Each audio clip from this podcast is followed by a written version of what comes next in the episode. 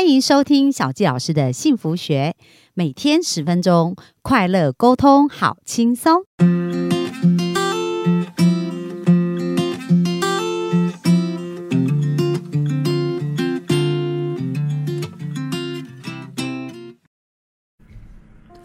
欢迎收听小教师的幸福学，很开心又在空中跟大家见面。那上周呢，我们聊了蛮多神经语言城市的运作原理哦，就是讲到其实快乐跟痛苦都是来自于我们脑中的厨艺，就是我们脑中的记忆。那我们这个记忆怎么定义它，就会带给我们相对应的一个感受。那本周呢，想要跟大家聊一聊另外一个主题。那这个主题呢，是我在上个礼拜哦，在周末的时候去学习的一个课程。这个课程的标题叫做“生命蜕变”。所以本周呢，就想要来跟大家聊一聊，在生命蜕变的一个过程当中，如何能够蜕变，拥有一个更好的亲密关系，还有我们的人人际关系哦。因为小时候，小小教老师从小其实就对于人际关系啊。或亲密关系这一件事情啊，有很多的学习跟很多的一个体悟哦。因为说实在的，我们呃，我在处理很多的一对一咨询的案例当中，那有很多人他不快乐，可能都是来自于他们在人际关系或者是亲子关系上面，或者是在职场的一个关系出现了问题。比如说像小孩，如果他在学校呃遇到霸凌的事件，然后或者遇到人际关系，通常这个。小孩就不想去学校，然后呢，有可能因为这样子就造成一些忧郁或躁郁的一个状况，可能就晚上没有办法睡，然后或者是让他们觉得很焦虑。那为什么会有这样子的一个人际关系呀？那其实呢，在我跟很多父母咨询的一个过程当中，我发现呢，其实孩子他所有的关系的养成。跟他的一个思维逻辑哦，其实也都是来自于他在原生家庭所观察到、所看到的。所以在这里有一个蛮吊诡的一个状态，就是很多时候，呃，这些来找我的家长，他们觉得他们的孩子有很多的问题，然后就觉得他们的孩子需要去改变哦。但是呢，在我在看这个孩子跟呃父母的一个。呃，行为模式的互动当中，发现其实很多时候他们几乎都是复制了父母的一个互动的一个方式。那比如说。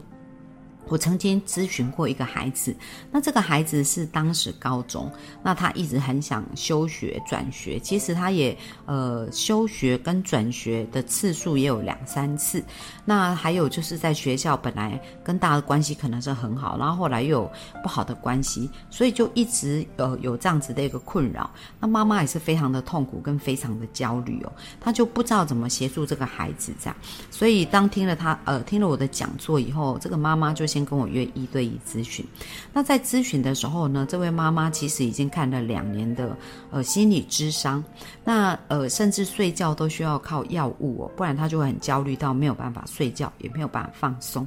那呃当我在跟她咨询的时候呢，我发现她有一个模组，就是思虑的模组，就是她在讲话，她其实是非常焦虑，然后呢就是速度很快。然后他在讲话的过程当中，就是他会一直讲他自己想讲的事情，他并不会听别人要讲什么。那不知道他是不是因为担心、害怕，呃，就是呃，如果是暂停或者是安静，会带给人那种。不舒服的感觉，或者是尴尬的感觉，他就会拼命一直讲，一直讲，一直讲。好，那各位，你想想看哦，如果在一个人际互动的关系当中，当我们一直讲，一直讲，一直讲，那跟我们互动的人会有什么样的感觉？那我们先把它想成是我们自己在跟别人互动，那对方都一直讲都没有在听我们的话，那你会喜欢跟他互动吗？那你会喜欢跟他交朋友吗？哦，所以这个就是我看到妈妈她的一个沟通方式。那更妙的是后来呢，我就也跟这个孩子做了咨询哦。那当我在跟孩子咨询的过程当中呢，我发现孩子也有一样的模式。那孩子就说他非常讨厌妈妈，就是会一直讲、一直讲、一直讲，然后让他都没有讲。讲话的余地。可是当我在跟这个孩子互动的过程当中，因为他在学校有很多焦虑产生嘛，然后在学校也没有，就是常常同学后来本来喜欢他，比如说他转学，本来同学可能喜欢他，后来就讨厌他，所以他一直很想要呃去整形啊，比如说鼻子要弄得漂亮一点，皮肤要弄得好一点啊，然后让自己看起来更帅一点啊。他觉得如果他把外在这些事做好，可能他的朋友啊，他的同学就会很喜欢他。那但是呢，他的沟通模式啊，其实几乎跟他的妈妈是一模一样的哦，就是一直讲，一直讲，一直讲，他并没有在管别人，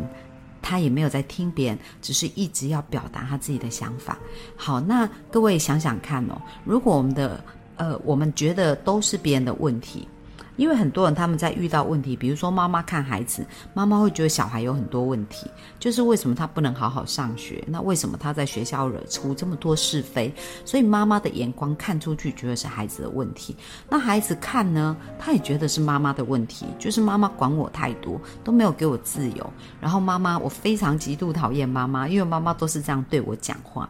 可是很有意思，当他到了学校，他在跟同学互呃互动的一个过程当中。竟然，呃，不知不觉，他又把这样子的一个模组运用在他跟同学的互动当中。那其实呢，他讨厌妈妈的感觉，也就相对应他同学讨厌他的感觉，是一种很类似的感觉。为什么呢？因为他的妈妈在对待他的方式，就是一直讲，一直讲，一直讲，对不对？所以他就产生一种不舒服的感觉。可是呢，他不自觉就模仿了这样子的一个呃沟通模式哦。那小杰老师来提醒。大家一下，为什么这个孩子会模仿妈妈这样子的沟通模式呢？因为其实他，我们讲到潜意识呢，他会变成我们的本能反应，就是当我们的脑、我们的潜意识呃注重在什么样的一个焦点，那个位置。我们的力量就会在那里。那其实憎恨、讨厌呢，它是一种非常强大的一个情绪哦。有时候它甚至比喜欢更强烈。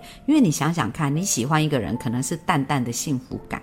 但是你恨一个人或你讨厌一个人，却会有非常强大的情绪在里面。那其实潜意识只要有强烈的情绪，它就是很容易对我们的潜意识产生连结。所以我们可以看看哦。当这个孩子他非常非常讨厌妈妈这样子对他的时候，其实他的潜意识是产生一个巨大的连结，而连结了这种情绪以后，在这个情绪上呢，他其实就会建立一个一条道路，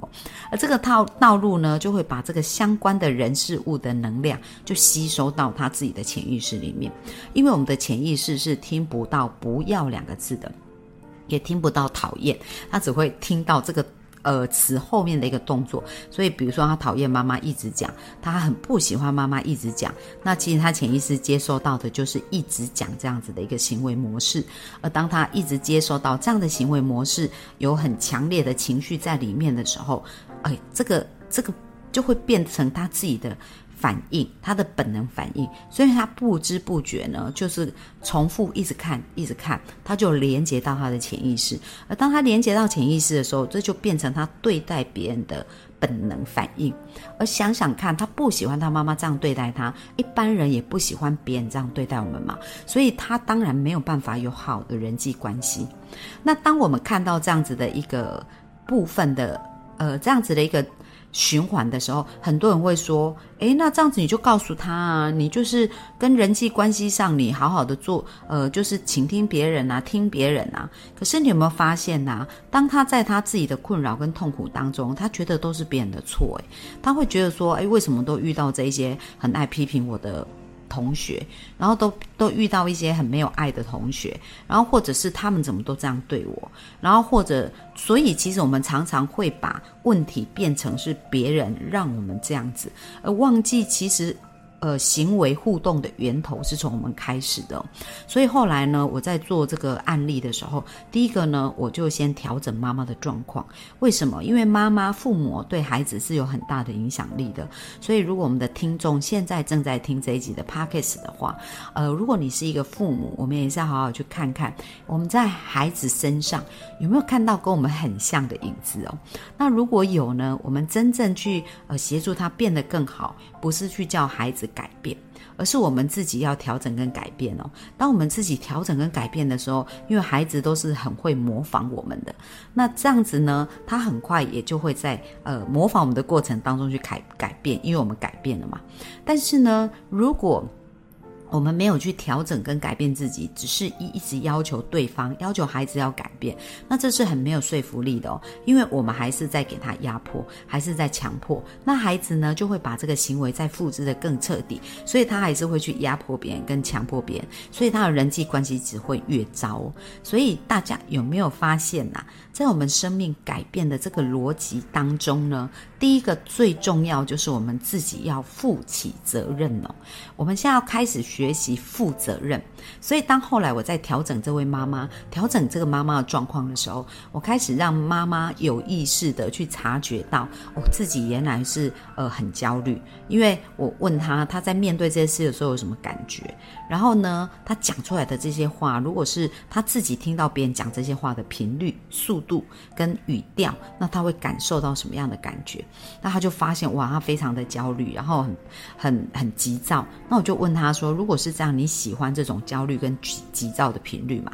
他说他不喜欢。那我就问他：“那你喜欢什么样的的频率呢？跟感觉呢？”那他就发现他喜欢比较平静，然后比较祥和。或者是呃能够平心静气的沟通，所以我就说好啊，那你就要先练习这样子的事情。所以后来他就有意识的去练习自己哦。那比如说我们遇到还是很生气、很焦虑的时候怎么办？所以我就教他一些方法，可能可以深呼吸，或者用呃我爱你、对不起、原谅我、谢谢你，用这四句话。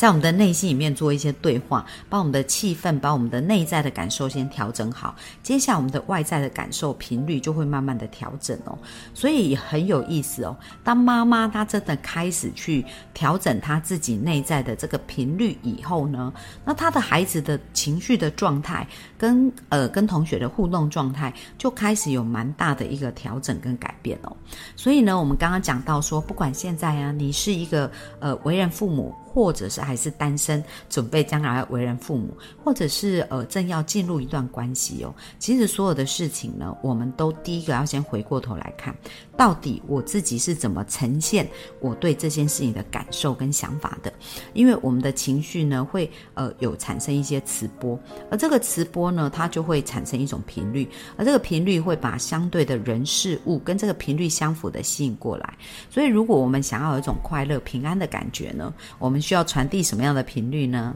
没错，就是快乐跟平安。那如果我们想要很幸福的感觉，我们就要常常在内心有感受到这种幸福的感觉啊。那这样子我们传递出去，才会吸引来这样子相关的频率。那如果反观我们内在常常是焦虑不安，非常的痛苦，然后我觉得没有希望，那我们传播出去的讯息也是焦虑不安，没有希望，没有希望，所以我们就会经常处于这样的一个状态。那小吉老师呢？本周啊，要教大家到底要如何能够去呃转变。我们的情绪，让我们的生命有一个新的蜕变哦。因为呢，在生命蜕变的一个过程当中呢，我们第一个要察觉。所以今天给大家的第一个察觉呢，就是我要为自己的生命负起责任。所以我们不要再觉得是别人做错什么才导致我们有这种痛苦。那说实在的呢，其实是我们内在先拥有痛苦的频频率哦，我们才吸引来别人这种痛苦的事情在我们的眼前产生。那呃，所以要蜕变。的第一步呢，就是我们内在有什么，我们外在就会看到什么。所以，如果我们外在看到的，我们的另一半会觉得哇，他真的非常的糟糕，或者是他的生活真的很很一团，有很多需要改进的地方。那其实那也反映我们内在的频率是处于很混乱，或者有觉得有很多的事情需要改改变的这种状态。那呃，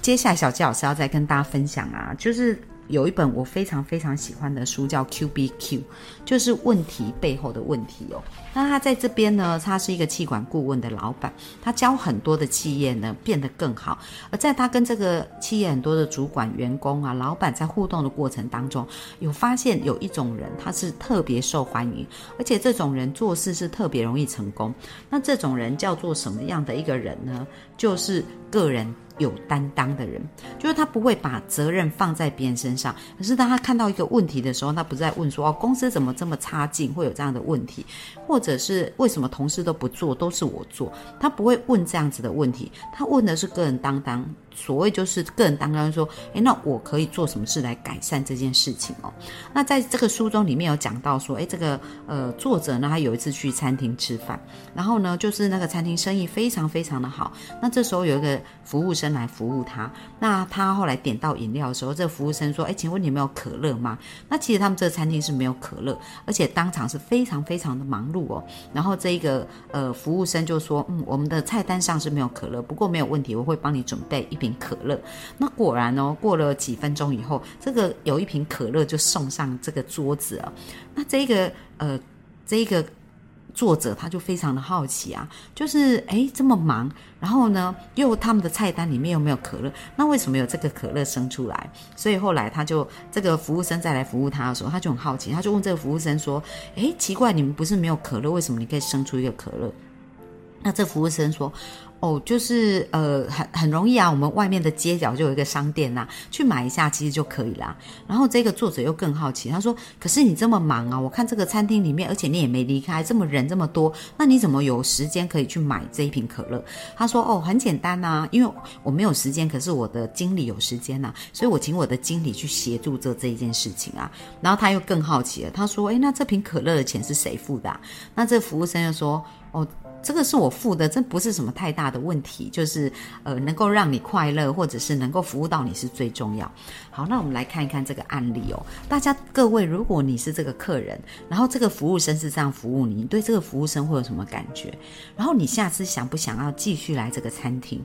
哦，那这个就是一个，那当然也有一种服务生说，哦，我们没有这个可乐啊，然后或者人很多的时候，他脸色就很臭，所以这个作者当下他就觉得，哦，如果他有一个餐厅，他一定要挖掘，他一定要把这个呃服务生挖走。挖就是挖角挖走，然后他也觉得对这个经理也是非常敬佩，因为经理也不会觉得说我是一个经理高高在上，而是他也愿意担当自己哦。当他的员工呢，当他的一个下属在这个时候需要协助的时候，他也愿意去做他的部分。所以有没有发现这一个个人当单是非常重要？那其实也跟我们今天所分享的叫做负责任，为我们自己负起责任，其实是异曲同工之处。所以呢，在这个里拜，小纪老师会更。加的跟大家分享，就是我们如何能够去蜕变生命，然后一步一步的去让大家更加了解我们自己到底是在如何定义我们的人生，然后如何去创造出我们的人生哦。那希望我们今天的分享对大家有收获哦。